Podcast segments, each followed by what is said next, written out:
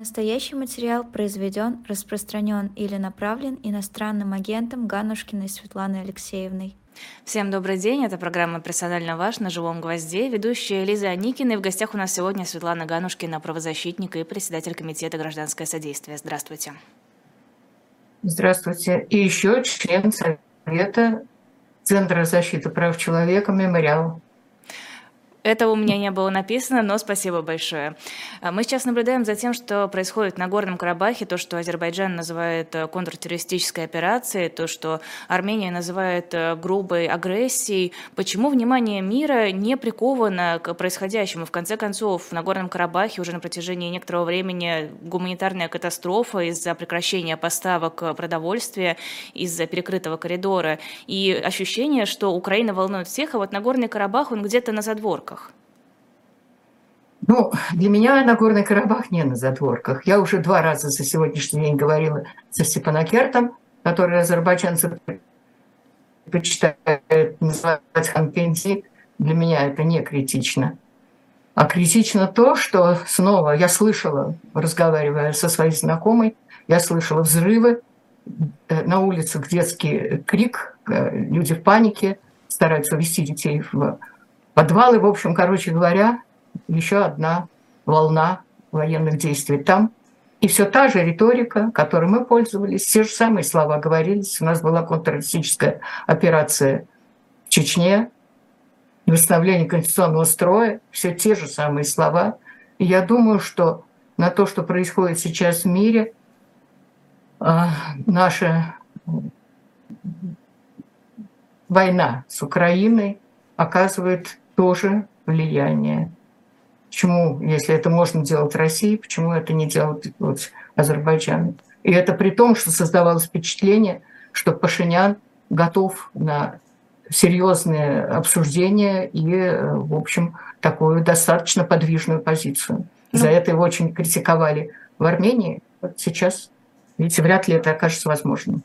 Ну, Пашинян, в общем-то, было ощущение, что готов отказаться от Нагорного Карабаха и полностью передать, э, Азербай... дать Азербайджану возможность считать Нагорный Карабах своей территорией без каких-то претензий. Но да, мирные переговоры пока никуда не привели. Э, меня, в общем-то, удивляет, да, об этом говорите вы, об этом говорят журналисты, но почему мировое сообщество, которое объединяется, показало, что оно может э, проводить какие-то военные поставки, гуманитарную помощь, оно способно консолидироваться вокруг одной страны, не обращает внимания на какой какой-то вот этот маленький кусочек э, спорный между Арменией и Азербайджаном? Ну, этот маленький кусочек э, и проблемы там уж не существуют уже очень давно. И он, по-моему, все-таки находится под вниманием тех, кто э, давно этим занимается. Знаете, и к, к нашей истории охладеет внимание. Мир не может жить, так сказать, жизнью соседей так долго и бесконечно. И то, что э, столько было приложено усилий, и вы знаете, что Минская группа работала, и наши э, тогда, кстати говоря, достаточно эффективно работали наши дипломаты. И при этом, при этом мы мало чего могли достичь. Это, конечно, несколько энтузиазм уменьшает. Но, к сожалению, мы, человечество, недоговороспособны способны. Спрашивают, зачем нам дан язык, это начинает вызывать большие... Сказывается, что мы договориться не можем. И мы предпочитаем действовать вот такими дикими способами, так сказать, доказывая свои права на какие-то территории и совершенно забывая о том, что гибнут люди и что каждая человеческая жизнь, как сказано в Коране, гибель одного человека, убийство одного человека – это убийство Вселенной. И это правда. Потому что для каждого человека его собственная жизнь – это и есть Вселенная.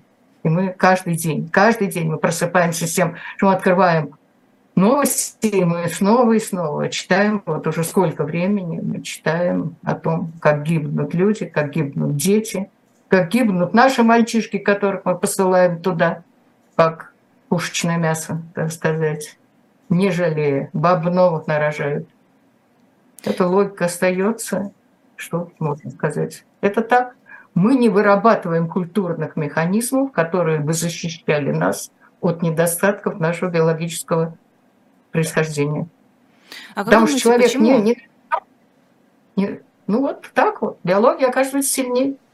Потому что человек как вид не защищен от убийства себе подобных. У нас инстинкта не убивать себе подобных нет. И вот сколько над этим не трудится, религия, э, право, э, вот, к сожалению, эти механизмы оказываются недостаточно действенными. Этим надо очень серьезно заниматься, использовать эти, так сказать, биологические инстинкты. Э, это ничего не стоит, а для того, чтобы политикам отказаться от вот этих вот способов ведения политики и влияния на население, для этого нужна воля, нужна серьезная воля, нужны механизмы. Надо, чтобы в конце концов было понято, что война не может быть продолжением политики. Другими способами, как было сказано много-много лет назад, пора от этого отказаться. Для этого нужна воля. Ее нет. Воля чья? Нужна воля мирового сообщества. Нужен очень серьезный разговор на эту тему. Нужна воля мирового сообщества. Мы создаем эти механизмы. Религия, Э, ее, так сказать, первые, ну, насколько мне известно, наверное, это я не, не профессионал в этом деле, но, во всяком случае, вот, жертва первая легенда или легенда, или как хотите это называется, для кого как, но в любом случае вот эта история жертвоприношения Авраама, когда Бог остановил руку отца, готового убить своего сына, это была первая прививка человечеству. И только через сколько, сколько лет появились э, скрижали, на которых была написана заповедь «не убей». Потому что до этого человеку это было бессмысленно говорить, и это не прививалось. Потом это стало понемножку уходить вправо. Если мы посмотрим э, формулировки, как они менялись в международных документах, мы увидим, что сначала э, право на жизнь было весьма и весьма ограничено. До сих пор – эта статья не абсолютна. Ну, наверное, она не может быть абсолютной. Вот. Ну, и вот это должно войти, наконец, в политику и должно очень серьезно осуждаться. Вот. Но как вы... это сделать, я не знаю. Но вот вы говорите про биологический инстинкт, а мне кажется, нежелание матерей, например, отправлять своих сыновей на смерть, это тоже биологический инстинкт, но он же не работает. Есть же сейчас люди, которые говорят, да, мой сын пошел умирать в Украину. Ну, есть такие матери, но это далеко не все. Когда-то э, моего сына собирались призывать в армию, когда была чеченская война. Нам звонил военком, он отказался взять повестку. Ну, это была, не, это была повестка в армию, но не повестка э, в Чечню еще пока. Но это был 96 год, и вполне могло так кончиться. Я разговаривал с военкомом, сказал, мой сын не пойдет. И вы знаете, что самое удивительное? Что это приняли к сведению. Сказал, что он не пойдет. Ну, он уже был, он закончил институт э, уже к тому времени, проходил лагеря там и так далее. Его собирались призывать как офицера. Он сказал, не пойдет. И все, от нас отстали. Нашлись более покорные. И я думаю, что каждая мать понимает, как это страшно потерять сына. Ну, во-первых, вот покорность, так сказать, нашего народа. Да, у нас народ, наше устройство отличается тем, что мы нетерпимы, но терпеливы. Как думаете, и, если будет... Готовы, готовы сносить вот, вот это вот давление. Терпимости нет, а терпение бесконечное. Ну, так, так устроено. Так неоднократно такая селекция, я думаю, возникала в русском народе, когда бежали от насилия, поселялись в других местах. Вот, казачество ушло из России. Беглые крестьяне, которые отказались, так сказать, подчиняться. И в конце концов, когда это происходит, власть имущие вынуждены это признать, как и произошло э, с казачеством тем же. Ну, дальше его стали покупать надо сказать, что оно купилось тоже. Ну, тоже то, это тоже люди, принадлежащие к тому же виду и также устроены. Но, тем не менее, конечно, определенные вольности так и оставались всегда. Вряд ли стоит ждать, что и сейчас, сейчас будут какие-то... И сейчас мы видим, как непокорные люди уезжают. Мы сейчас видим. Но какие-то вольности а? вряд ли им стоит ждать. Что? Э, вряд ли им стоит ждать каких-то вольностей от российского государства. На сегодняшний день, безусловно, нет. Они настроены на другое. Хотя я думаю, что и в окружении Путина есть люди, которые понимают, что то, что было сделано 24 февраля прошлого года, это чистой воды безумие, и, которое нам будет аукаться еще не одно поколение, я, полагаю, к сожалению. То есть таким образом, таким образом нас, у нас отнять святую страницу нашей истории – победу в Великой Отечественной войне и перебросить нас на другую сторону, это нужно было быть безумцем. Ну, я думаю, что если соматические врачи, которые лечат соматические заболевания, регулярно осматривают руководство, то психиатры, наверное, работают там мало. А надо бы. И не только. Это относится ко всем, на мой взгляд, ко всем руководителям. А вообще за собой в этом смысле следить тоже следует и тем, кто не облечен властью. Как думаете, а если будет новая волна мобилизации, стоит ли ждать э, такого же терпения, которое было в прошлую волну? Да, уехало много людей, да, люди прятались от э, потенциальной повестки, но тем не менее, многие действительно пошли воевать, и многие говорили, ну как это я буду бегать, это же стыдно, это позорно. Ну да, кто-то другой пойдет вместо меня. Ну, вот кто-то другой будет сам отвечать за то, что он делает. Кто-то другой пойдет вместо тебя убивать. Да, отказаться убивать – это не трусость, это в некотором смысле храбрость. И об этом тоже много сказано и в литературе русской и так далее, и так далее. Но, видите, литература тоже недостаточно нас защищает, хотя у нас действительно это еще то, чем мы могли бы в нашей культуре очень-очень гордиться, если бы мы немножечко следовали нашим духовным авторитетам. Но, увы, это не так. Так что, будут ли люди также терпеливы, будут ли они также покорны? Мне трудно сказать, будут или нет. Если вы помните, первые как вот грузы в 200, которые я увидела, это была вот война в Афганистане – я очень хорошо помню, кстати, в Киеве. Я была в это время в Киеве, как мать вышла на площадь и вывезли тело, вот этот самый груз 200 на площадь. И она кричала, это была такая, такой ее, такая реакция и эмоциональная. И, и это, конечно, была скорбь, конечно, страшная, драма, трагедия, но это еще и был протест. И, и очень спокойно, вот просто у нас на глазах очень спокойно ее увели, не задержали, и, в общем, не устроили из этого, так сказать, показательное обвинение в чем бы то ни было, в каких бы то ни было фейках и так далее. Ну вот, не знаю, будет или нет, мне трудно сказать. Я просто... Это такая редкая ситуация, когда я радуюсь, что мои потомки не здесь. Хотелось Обычно бы... я об этом очень грущу. Хотелось бы поговорить о цифровых паспортах. Путин подписал закон, согласно которому теперь можно будет предъявить не только бумажный паспорт, но и электронную версию на госуслугах. Вы видите в этом какую-то угрозу?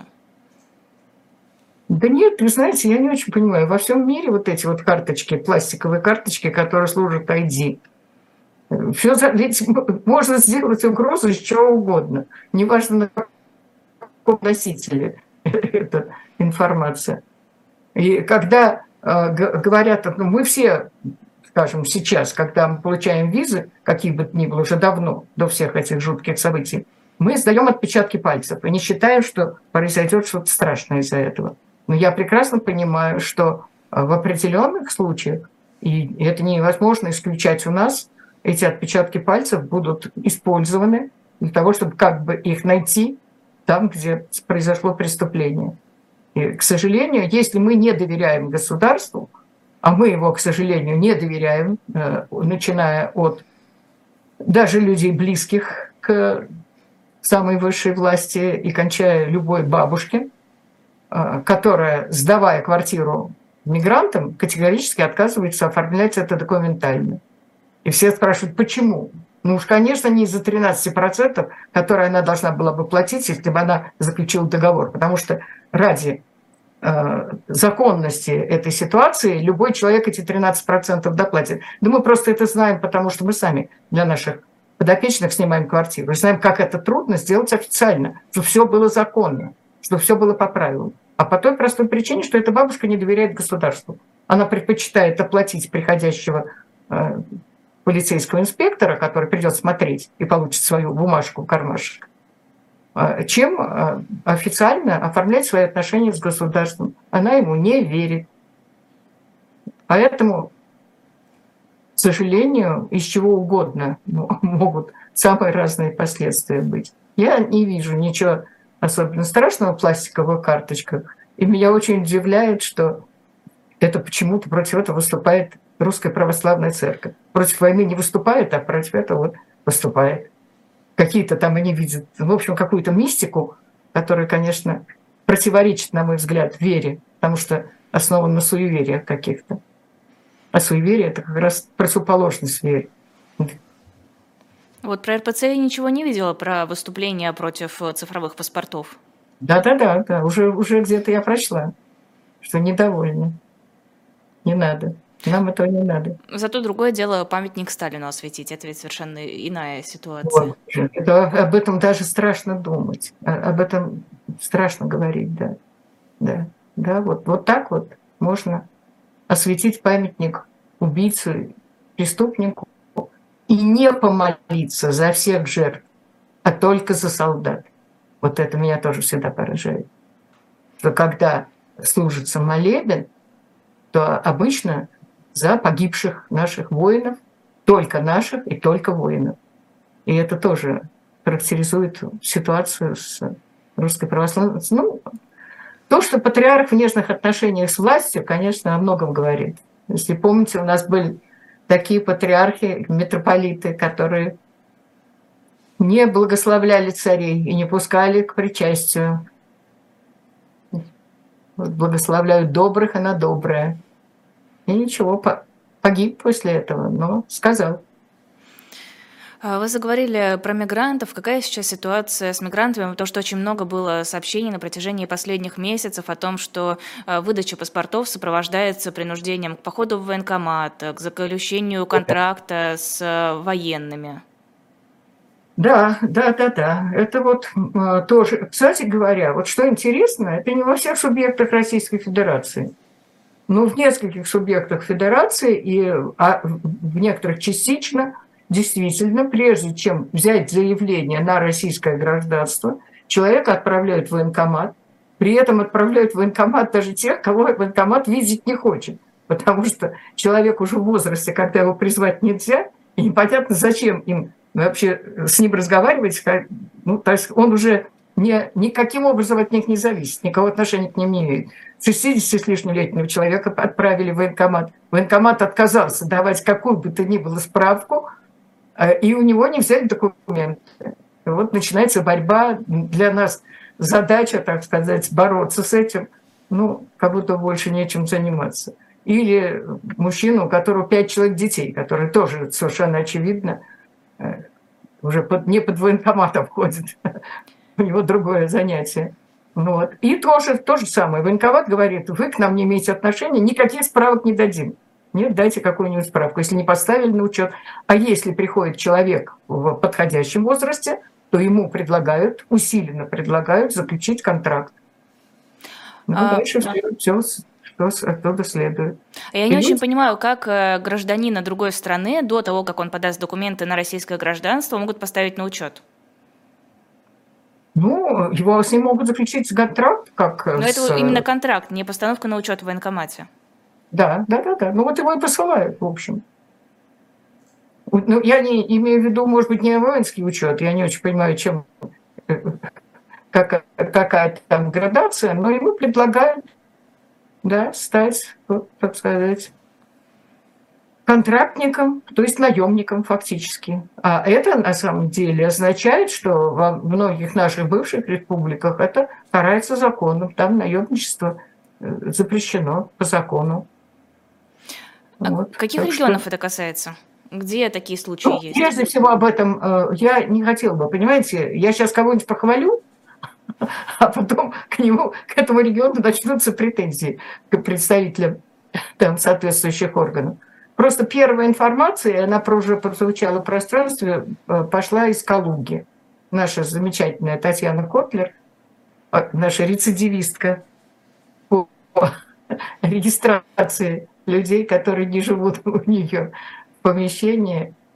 Вот, вот это пример вот того, как, не, как человек борется с нелепым законом. Его штрафуют бесконечно уже там на 600 тысяч и так далее. Вот. Э, ну вот она пытается побороть закон вот таким вот личным своим нарушением. И она уже у нас рецидивист. Как раз что она делает? Она ставит на учет людей, потому что там, где они живут, хозяева отказываются это делать. А поставив их на учет, она берет на себя определенные обязательства поддерживать их связь с властями, передавать им приходящие письма и так далее, корреспонденцию, э, э, повестки и так далее. То есть смысл регистрации в том, чтобы люди были под наблюдением. Какой еще смысл? Чтобы государство их видело. Ну вот она обеспечивает то, что государство их видит. И понятно, что наказание ее вообще неправильное, на мой взгляд. Я вообще не, не юрист, но в некотором смысле, как когда-то я сказал на одной конференции involuntary lawyer, приходится быть юристом, ничего не сделаешь. Ну вот, на мой взгляд, есть разница между э, событием нарушения закона и составом преступления. Если э, цели, которые полезны для человека, по отношению к которому совершается какое-то действие, и для общества, и последствия тоже исключительно полезны, и человек не имеет никаких корыстных, так сказать, своих собственных корыстных э, интересов в этом деле, то это не преступление. Такое состав есть, а события нет. И если бы я была судьей, я бы сказала, за отсутствие состава преступления оправдать. Окажется, ну, вы не нашли судьи. бы себе место в российской судебной системе. Она не имеет вот, ничего знаете, общего. Одна, я, ни одна я не нашла бы. Не нашли такие великие люди, как Сергей Анатольевич Паров, дважды лишали звания судьи. В конце концов, он уже махнул на это рукой, занимается теорией и преподаванием. Ну, это же чудовищно на самом деле, когда государство отказывается от таких профессионалов. Да, и, кстати, вот в одном из случаев он так и, ну, он не оправдал, потому что по советскому закону нельзя было оправдать, но если был бы суд присяжных, то суд бы оправдал его э, девушку, которую судили, ну, так, несмотря на то, что она, там было очень серьезное событие. Событие было в том, что она убила человека. Ну, убила она человека, который избивал, насиловал, держал, лишил свободы и держал заперти. А, и вот Сергей Анатольевич пришел к выводу, что ну, а, ей, ей, он не мог не наказать ее, так сказать, он дал ей 10 лет тюремного заключения условно. Угу. И она вышла за да, вот была такая история. Теперь это превратилось в ну, то, что называлось деловые игры. Знаете, вот такой вот, когда устраивается с людьми, с юристами в частности, вот такая вот игра, когда кто-то изображает судью, кто-то изображает вот подсудимого и жюри присяжных. И вот я была в таком жюри присяжных, и мы оправдали ее в этом случае. Да, вот мы именно, именно на этом основании. События есть, состава нет. Нет состава, потому что и, и э, она была в здравом уме и твердой памяти, она понимала, что она делает. Тут вот не таких вот таких вот моментов не было, а просто ситуация была такая, что вины нет. События есть, а вины нет. Но все-таки без воли государства ведь невозможно установление такой судебной системы. А государство ну, нужно конечно. сейчас совсем другое. Готова же реформа. Ну, конечно, ну, конечно. Тот же Сергей Анатольевич с группой, которая готовила реформу судебной системы, не смогла добиться, и как будто бы государство было настроено этим заниматься. Ну, и, конечно, у нас изменились законы, и, конечно, у нас закон о статусе адвоката, который дает сейчас как будто бы больше прав адвокату, чем в советское время, а тем не менее состязательных процессов нет фактически, потому что судья исходит из того, что, э, так сказать, какие указания он получает, а не из закона. Меньше всего решения, к сожалению, имеют отношение к закону. Если вы пришли в суд, ну вот я пришла в суд, но это ерунда, конечно. Я пришла в суд, меня судили за выступление антивоенное. У меня было антивоенное выступление, но в другом время, в другом месте. А по тому факту, по которому меня судили, у меня было чистое алиби, доказанное. Вот чистое алиби. У меня была съемка из нашего двора, из под, подворотни, где было понятно, что в 6 часов вечера я вошла в подворотню, прошла этой подворотни, вернулась домой. А, и кроме того, у меня была распечатка Google всех моих путешествий в этот день. И это все совпадало. То есть чистое алиби. Я не могла быть... Если я пришла домой в 6 вечера и больше не выходила из дома, то я не могла с 7 до 10 участвовать в митинге. Однако я получила штраф в размере 10 тысяч за то, что я в этом митинге участвовала. Видимо, находясь дома. И вот, э, понимаете, ну хорошо, 10 тысяч. Мне минималку дали, могли дать 20. Но ведь когда речь идет о 10-20 годах тюремного заключения, такая же доказательная база и такое же поведение судьи. И никакие алиби не действуют. И это, конечно, чудовищно. Ну, я могу процитировать еще и еще раз то, что сказал Дмитрий Анатольевич Медведев по этому поводу. Я очень люблю это цитировать. Кстати, это можно до сих пор прочесть на одной из встреч с Медведевым.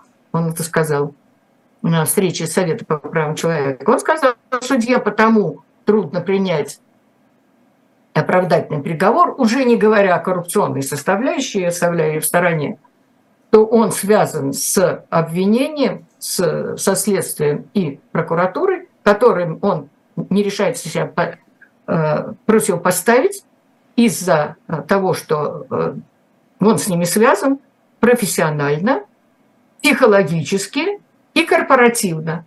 Я когда это услышала, я удивилась, почему все окружающие не, не дружно не ахнули, потому что ну, профессионально, конечно, связан, потому что и обвинение, и защита, и суд все в одном и том же правовом поле работают. Но психологически судья не может быть на стороне обвинения.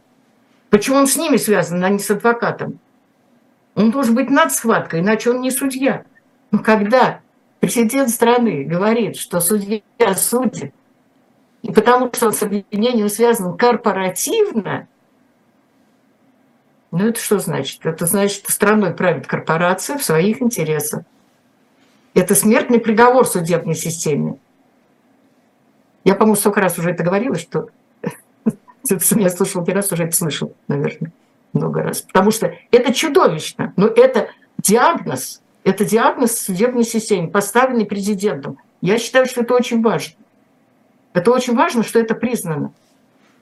И мы должны понимать, что это на сегодняшний день так. И если это не будет исправлено, это пагубно для государства. Таким образом, не только уничтожается гражданское общество, как э, э, ну, вот этой вот идиотской системой иностранных агентов. Кстати, не забудьте сказать, что иностранный агент. Да у нас там уже плашечка была, мы привычные. Да, не только, не только гражданское содействие, но и личный иностранный агент. Я в декабре была признана иностранным агентом физическим лицом, якобы находясь под влиянием каких-то там, не знаю, каких иностранцев и почему, откуда это известно. Я пытаюсь сейчас иск подать. Ну вот мне, например, отказали в альтернативной подсудности. Я хотела подавать иск по месту своей так сказать, своего нахождения, по месту своей регистрации, там, где я живу, короче говоря. А суд не принял, хотя у меня есть выбор. Я а. могу по можно подавать иск по месту истца и ответчика, а меня гонят идти в тот суд, который по месту Минюста расположения, то есть по месту нахождения ответчика. А я не хочу. А теперь вопрос, а почему? Ну, потому что там, видимо, судьи уже подготовлены, как такие дела решать. А в том суде, где я живу, видимо, нет. Какой ну, что это раз готовить? Ну, ну, вот как это можно? И сейчас вот мы ждем решения по частной жалобе, потому что это незаконно, что мне отказали в альтернативной подсудности. Я хочу садиться рядом со своим домом, в своем суде. И пусть мне расскажут, какой, черт возьми, Антанта я агент. А, о судах хотелось бы еще поговорить о деле Олега Орлова. Вы были на последнем заседании в качестве свидетеля. Можете рассказать, как все прошло и, в принципе, какая сейчас ситуация? Я была на предпоследнем заседании в качестве свидетеля. Но на последний я не попала, потому что было очень много желающих. И нас не только не пустили в зал, нас даже в здание суда не пустили. Нам пришлось уйти, к сожалению. Хотя я пришла ну, минут за 40 до начала, но уже стояла толпа. Ну, с одной стороны, это хорошо, плохо, что не пустили, а что толпа стояла, это хорошо. Хотя там могло бы не несколько сотен человек стоять, а несколько миллионов. И тогда вот, тогда, по всей вероятности, это бы произвело впечатление. Ну, а что можно сказать? Э, Олега судят за дискредитацию армии. Ну, мое представление о том, что дискредитировать можно только то сообщество, которому ты принадлежишь. Критика и дискредитация – это разные вещи. Дискредитирует, э, ну, скажем, сообщество правозащитное, да, какой-нибудь человек, который, называя себя или э, представляясь как правозащитник, ну, ведет себя на самом деле непорядочно. Ну, там, я не знаю, что он делает, не, не буду предполагать, что. Чиновник, который берет взятки, дискредитирует сообщество чиновников – Офицер, один офицер, я это хорошо себе представляю, офицер русской армии, который говорит, полковник Иванов, вы дискредитируете звание русского офицера. Что-то он сделал нехорошее, этот полковник. Вот.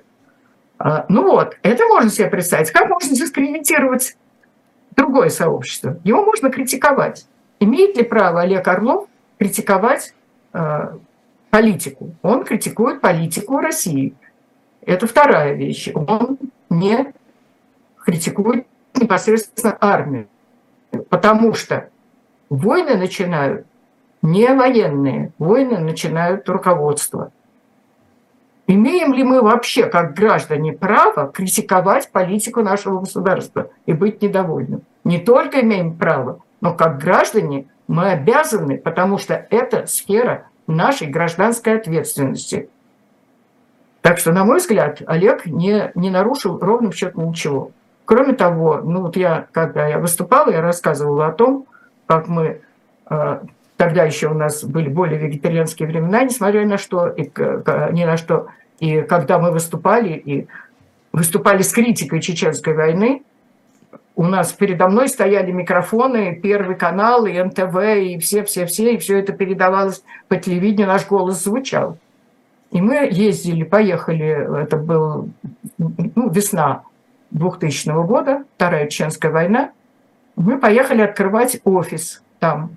А, ехали мы в Грозный, и отвозили мы в Грозный лекарства. Вот. И, кстати говоря, у нас мы снимали общее помещение с уполномоченным по правам человека в Чечне с Коломановым.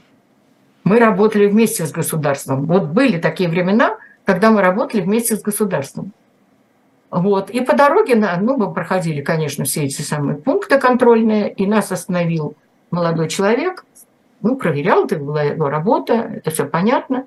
И он был явно болен. Я его спросила, что с ним? Он сказал, что у них в части половина людей гриппу. И было видно, что у него температура, он такой раскрасневшийся, несколько такой, не, не, ну, очень плохо себя чувствующий. И Олег предложил часть лекарств отдать им, и мы отдали им лекарства. Ну, так забавно довольно. Я его спросила, сколько у вас человек в части? Он сказал, это военная тайна. Но половина больных. Я говорю, а сколько это половина больных? Он сказал, 50 человек. Так что военная тайна, в общем-то, была раскрыта. Это не, почему она должна была быть военной тайной. И вот мы дали лекарства. Но не только это. А э, Олег, вот, миссию Ковалевскую, Ковалева, Сергея Адамовича Ковалева, к сожалению, некоторые уже не помнят, это святое для, для меня и для многих вокруг меня имя Сергей Адамович Ковалев, который пытался остановить войну и поехал туда и сидел там под бомбами. Он был первым омбудсменом, первым полномочным по правам человека в России. И там была большая группа, в которой был Олег Орлов, и приезжали солдатские матери, забирали своих детей, и Олег вот лично, по-моему, шесть человек э, вместе с солдатскими матерями вывез оттуда военных. То есть, ну, потом у Олега дядя воевал, погиб на фронте. Ну, ну как вообще может, кто-то из нас вообще в целом плохо относиться к армии, когда мой двоюродный брат ушел мальчишкой 18 лет добровольцем на фронт под Сталинград сразу. Слава богу, остался жив и даже ранен не был. Ну, вот, так что э, никаких, никакой дискредитации армии, конечно, Олег не мог сделать. Дискредитирует своим поведением либо она сама себя, либо ее вынуждают те, кто посылает ее воевать. Хотя, конечно, не армия в целом, а каждый конкретный человек, когда он начинает заниматься мародерством и прочее, когда не принимают меры к тому, чтобы этого не было, ну, конечно, армию дискредитируют. Но Олег говорил не об этом. И когда он вышел с плакатом, когда я его фотографировала, в день своего 80-летия, попавшее сначала на это выступление Орлова, я его сфотографировала с плакатом, где было написано Мир Украине, свобода России. Это экстремизм? Если это экстремизм, вот Олег был задержан, а я через 10 минут была задержана. Вот за это самое участие в том митинге, в том митинге, в котором я не участвовала, потому что какая-то видеосистема меня узнала. И эта видеосистема, а, на ней стоял, когда уже я потом была на суде, на ней стояло время 16 часов. То есть это никак не могло быть от 7 до 10 вечера. То есть никаких доказательств не было. Ну вот так устроена судебная система. И, и так жить нельзя. Так государство не может существовать. Те, кто создают такую систему, разрушают государство. Не знаю, чьи они агенты, но во всяком случае ничего хорошего это, это стране не несет. А, за Олега Петровича вступаются очень многие известные авторитетные люди. Как думаете, вот эта поддержка окажет какое-то влияние на суд?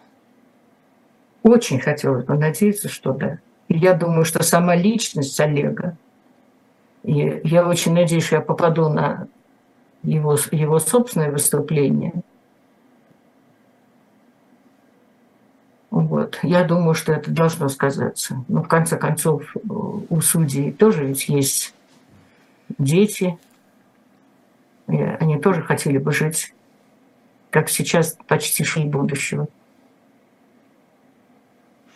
А, Светлана Алексеевна, мы сейчас прервемся на небольшую рекламу и буквально через минуту снова продолжим. На shop.diletant.media все еще есть возможность оформить предзаказ на футболке, на наш мерч. Это будем наблюдать, иностранные агенты и Оруэлл. И все еще остается футболка «Цензура запрещается», ее также можно купить.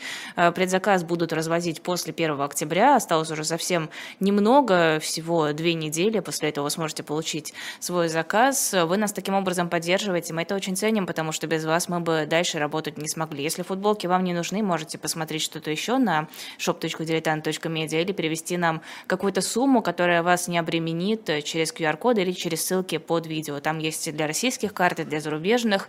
Ну и туда же криптовалюта и подписка на Boosty, если вам эта форма удобнее. Продолжаем эфир. Светлана Ганушкина на YouTube-канале «Живой гвоздь». Мы сейчас говорили про дело Олега Орлова. Э, совершенно жуткая история. Суд назначил назначил 6 лет колонии беременной женщине за неявку на военную службу в период мобилизации, при том, что у нее была справка о том, что она беременна, но суд посчитал, что этого недостаточно, она должна была продолжать ходить на работу. Как это вообще возможно? Что это такое? Да, это Мадина Кабалова, как я понимаю, да, из Кабардино-Балкарии, вы о ней говорите. Да, но там же вообще совершенно без, просто нелепая история. Она покинул, так сказать, рабочее место по совету врача, по рекомендации врача. И просто медчасть не передала эту информацию ее начальству. И это просто инцидент, который должен был ну, выясниться и быть закрытым. Вопрос должен был быть закрытым. Это была такая ошибка технического характера. И больше ничего. Почему суд? Вот об этом и речь, понимаете? Когда что-то попадает в суд, надежда очень невелика. Очень невелика. Это судье для того... Вот нелепая вещь. Судье для того, чтобы судить по закону, нужно иметь большое мужество. Потому что он не может противопоставить себя и так далее, и так далее по Медведеву. То, что я сегодня уже говорила. И это, конечно, чудовищно. Но, правда, вроде ей отсрочили до 1932 года исполнения наказания, потому что у нее ребенок несовершеннолетний. Ну, а, а там, глядишь, и отвалится. У нее еще и беременна, да. Э, я думаю, что как-то отвалится само по себе, я очень надеюсь. Ну вот, да, очень надеюсь. Я, ой, вообще очень хотелось бы надеяться, что многие люди, которые получили огромные сроки, не будут э, действительно лишены свободы такое время, что как-то, знаете, всегда кажется, что мы достигли дна. А потом ну, снизу ну, стучат. А потом снизу стучат, да. Ну вот будем надеяться, что тут не постучат снизу. Все до 1932 года как-то все образуется. Вообще, конечно, это чудовищно. А судья, вот я, кстати говоря, дело Мадины так подробно не читала, я только вот поверхностную информацию знаю. Женщина там была или нет? А я не видела, кстати. Надо вот. будет это проверить меня после эфира. Обычно... Да, вот у меня такой вопрос феминисткам. Почему это женщины-то ведут себя не только не лучше, а часто и хуже, чем мужчины, вот на таких должностях? Почему? А Почему не хватает разница? проявить свои... Да, да, я вижу, я удивляюсь этому. Почему не проявить сочувствие? То, то чего, в общем-то, естественно, ожидать от женщины. Куда все это девается, когда женщина оказывается в этой системе на тех, так сказать, должностях и местах, где, как правило, правят мужчины? Потому что дело не в поле, а в, в в устройстве модели, модели, которая создалась. Когда надо доказывать, когда женщине приходится доказывать, что она еще больше мужчина, чем окружающие мужчины, что она еще хуже, что у нее хватает на это силы. Ой.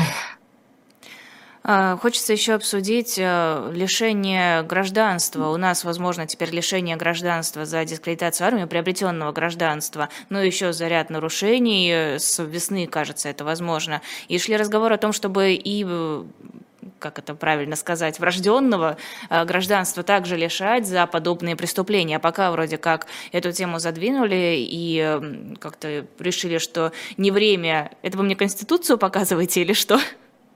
Да, я показываю Конституцию. Вот она у меня всегда рядом. Я просто хочу... Ну, вы просите комментарий. Комментарий содержится в первой главе, шестой статье. Ответ простой. Что такое первая глава? Это конституционный строй, устройство конституционного, вот, основа конституционного строя России. Вот, первая глава Конституции. Кстати, она не подвергалась количественным изменениям. Шестая статья состоит из трех частей. Гражданство Российской Федерации приобретается и прекращается в соответствии с федеральным законом, является единым и равным, независимо от оснований приобретения. Значит, те, кто говорят, что эти вот, этих можно лишать, а тех нельзя, а теперь уже говорят, что этих можно, они нарушают конституционный строй России. Это у вас просто книжка какая-то экстремистская. Часть, каждый гражданин Российской Федерации обладает на ее территории всеми правами и свободами и несет равные обязанности, предусмотренные Конституцией. Равные обязанности. Не может быть по-разному. Гражданин Российской Федерации не может быть лишен своего гражданства. Третья часть. Значит, те, кто придумывают такие законы, что они делают? Они покушаются на конституционный строй России. И я бы их за это судила. Ну что тут можно сказать? Как это, как это возможно? Человека лишить гражданства из-за каких-то там, по каких, каким бы то ни было причинам. Это совершенно недопустимо. Это запрещает Конституция. Как так вообще получается, Поэтому... что у нас законы расходятся с Конституцией? А вот так вот. Магия? А как получилось так, что мы в Конституции вообще внесли... У нас, у нас а практика еще расходится с законами. Так что, потому что действует у нас указание. Потому что, как сказала одна, одна судья, совершенно замечательную фразу. Когда, защищая своего подзащитного, э, мы ссылались на указ президента, а вы знаете, что по отношению к украинцам было много таких очень льготных э, указов президента Российской Федерации, и когда его все-таки хотели депортировать, в коридоре я сказала судье, Ваша честь, но есть же указ. И она мне ответила на это. Указ-то есть, но указание его применять у меня еще не было. Это как? Мне кажется, что это можно просто вот над всем судом. Указ есть, а указания не было. Значит, что для нее главное? Еще одно высказывание. Я собираю замечательное высказывание судьи. Еще одно замечательное высказывание судьи. Когда судья говорит, вот вы говорите, ей говорят, а закон-то, как же закон? Она говорит, а что закон? Вот я вам сейчас откажу, а Мосгор мое решение засилит. Вот вам и весь закон. То есть ей что нужно? Ей нужно, чтобы ее закон устоял в следующей инстанции. Все. Это ужасно. А то, что... Да, или, или еще одно высказывание. Вы не путайте закон и справедливость, суд и справедливость. Это совсем разные вещи. А теперь открываем восьмую, если я не ошибаюсь, статью о статусе судей и читаем «Присяга судьи». Ну, я дословно, может быть, не скажу, но она состоит из трех частей значит, обязан судить. Суд обязует, судья клянется, присягает судить в соответствии с законом, исходя из принципа справедливости, который, по мнению этой судьи, вообще не имеет отношения к суду, и внутреннего убеждения. Вот эти два пункта отваливаются абсолютно. Дай бог, чтобы по закону судил, но это не делается. То есть судят, когда есть указание. Вот как сказано, еще у меня есть замечательное высказывание. Судья, когда на обвинении, знаете, ваш честь, вы просто не знаете закона. Говорю я, уходя уже. Процесс закончился, уходя из суда. Судья мне отвечает, да если бы мне сказали, что нужно по этим делам судить по закону, вы бы знали, как я, вы бы увидели, как я его хорошо знаю. Ну вот что с такой судебной системой делать? Кто их учит? А судья Пашина, судью Миронова, замечательных юристов, великолепных, лишают звания судьи. Потому что, потому что находят, конечно, какие-то придирки, ну, разные там мелочи. А на самом деле именно за независимость, за исполнение вот этой самой присяги судьи. И это все уже не первый год и даже не первые 10 лет. О справедливости. Много говорили о запрете на въезд российских автомобилей в страны Евросоюза. Евросоюз дал разъяснение, что могут не пускать автомобили, э, но это касается и автомобилей скорой помощи, и волонтерских автомобилей, которые в том числе перевозят украинских беженцев с территории России на территорию Литвы, Латвии, Эстонии и других стран Евросоюза. Эстония уже дала пояснение, что не будет препятствовать въезду скорой помощи с российскими номерами, но тем не менее, как так получается, что в странах, которые которые должны быть лучше нас, у которых должен нормально работать закон, нормально должна работать Конституция, все равно вот это вот чувство справедливости, чувство гуманизма отсутствует. Ну, что я могу сказать? Во всех странах нарушаются права человека. И нарушителем всегда бывает государство. Потому что если там сосед побил соседа, это не нарушение прав человека, а уголовное преступление. А нарушителем прав человека по отношению вот, к человеку нарушением, это всегда по смыслу этого понятия бывает государство. И все государства этим грешат. Другое дело, понимают они это или нет. Это вот то, о чем я говорила.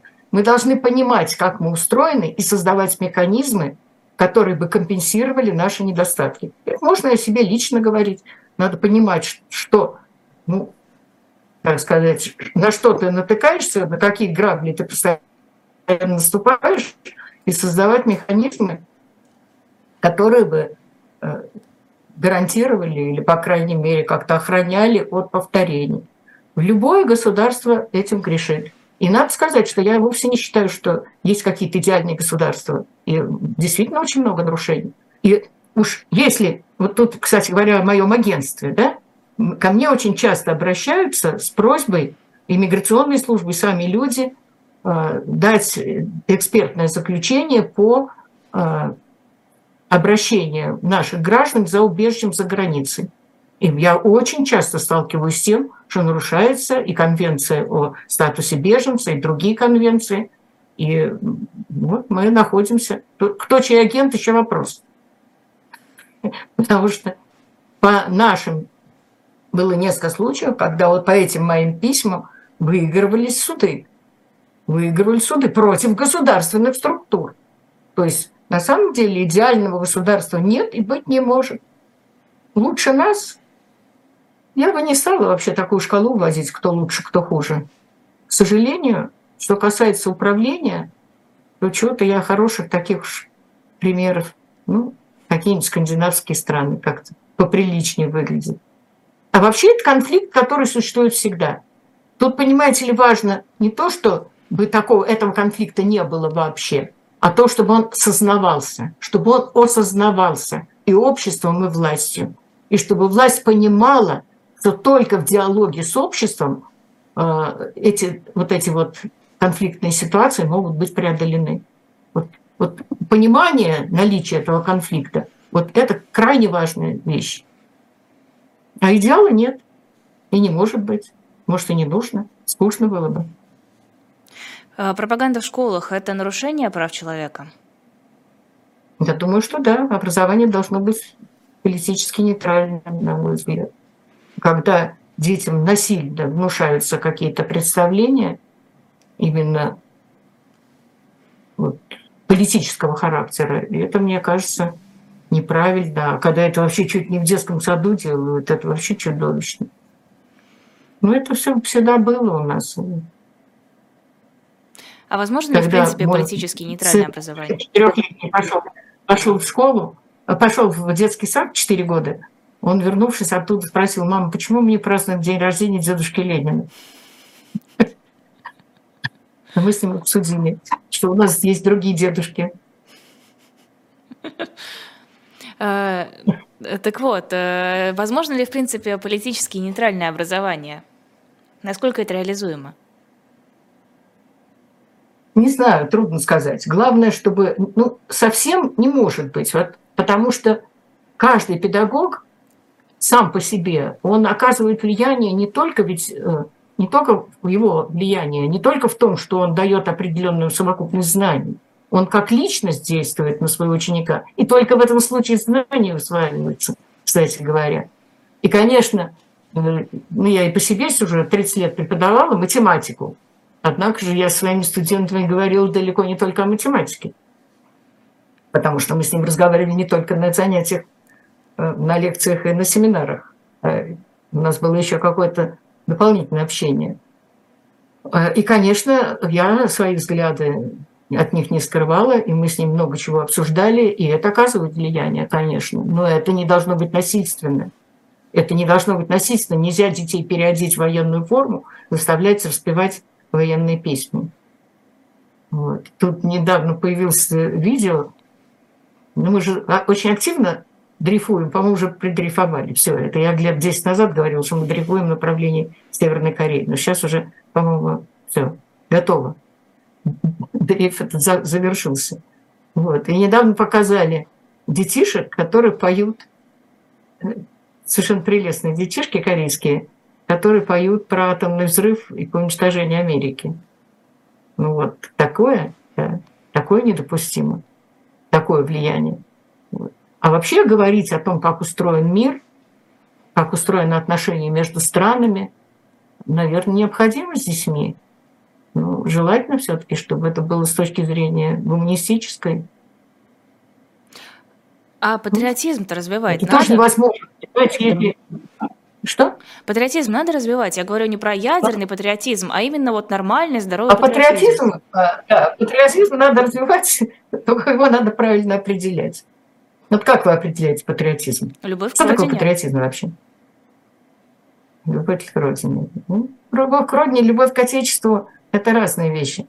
Вы знаете, вот у меня словарь иностранных слов 1933 года, и там сказано «патриотизм – буржуазное понятие, призывающее любить свою страну как территориальную единицу». Одна фраза. Вторая фраза. У пролетариата при капитализме нет отечества. Вторая фраза. Третья фраза. Отечеством мирового пролетариата является Советский Союз. Это патриотизм по словарю, словарю иностранных слов 1933 года. Вот откройте, посмотрите. Так, хорошо, Я что совершенно случайно наткнулась. Вот. А второе де- определение, данное Адамом Михником, который, ну, вот известный деятель, э, э, общественный деятель польский, да, совершенно замечательное. И в, в смысле Мих- Михника я однозначно патриот. Михник говорил, что, сказал, что патриотизм пропорционален чувству стыда, которое испытывает человек, когда от имени его народа совершается преступление. Ну вот в этом смысле я патриот. Я еще очень люблю рассказывать такую историю, как э, один председатель совхоза, когда вот развалился Советский Союз, он принимал очень много молодежи разной разных национальностей, ну, русско-культурных, так сказать, которым стало трудно жить в наших бывших республиках. Они вот приезжали, э, и он там строил для них дома и принимал, и омолаживал, так сказать, свою подвластную ему, подответственную ему вот эту вот территорию. А, И его спросили, слушай, а ты вообще русский патриот или нет? Он так немножко подумал и сказал, да, я думаю, что я русский патриот. Потому что когда Россия что-то плохо делает, у меня душа болит. Ну, вот вам слова Михника и председатель совхоза. По-моему, определение по смыслу абсолютно совпадающее. В этом смысле я патриот. Такой патриотизм нужен. И такой патриотизм надо воспитывать. А патриотизм, когда ты считаешь, что твоя родина лучше всех, и когда ты готов идти кого-нибудь убивать, непонятно ради каких целей, это не патриотизм. Светлана Александровна, Фашизм. спасибо вам огромное. Это была Светлана Ганушкина в эфире YouTube-канала «Живой гость». Спасибо вам большое за разговор. Спасибо вам и всем, всем мира, мира и еще раз мира. Э, После нашего эфира будет э, Всего программа «Курс Потапенко» с Дмитрием Потапенко, потом «Слуха и эхо» с Игорем Слабых и «Особое мнение» Бориса Пастухова в 19.05. Мы с вами прощаемся, я могу только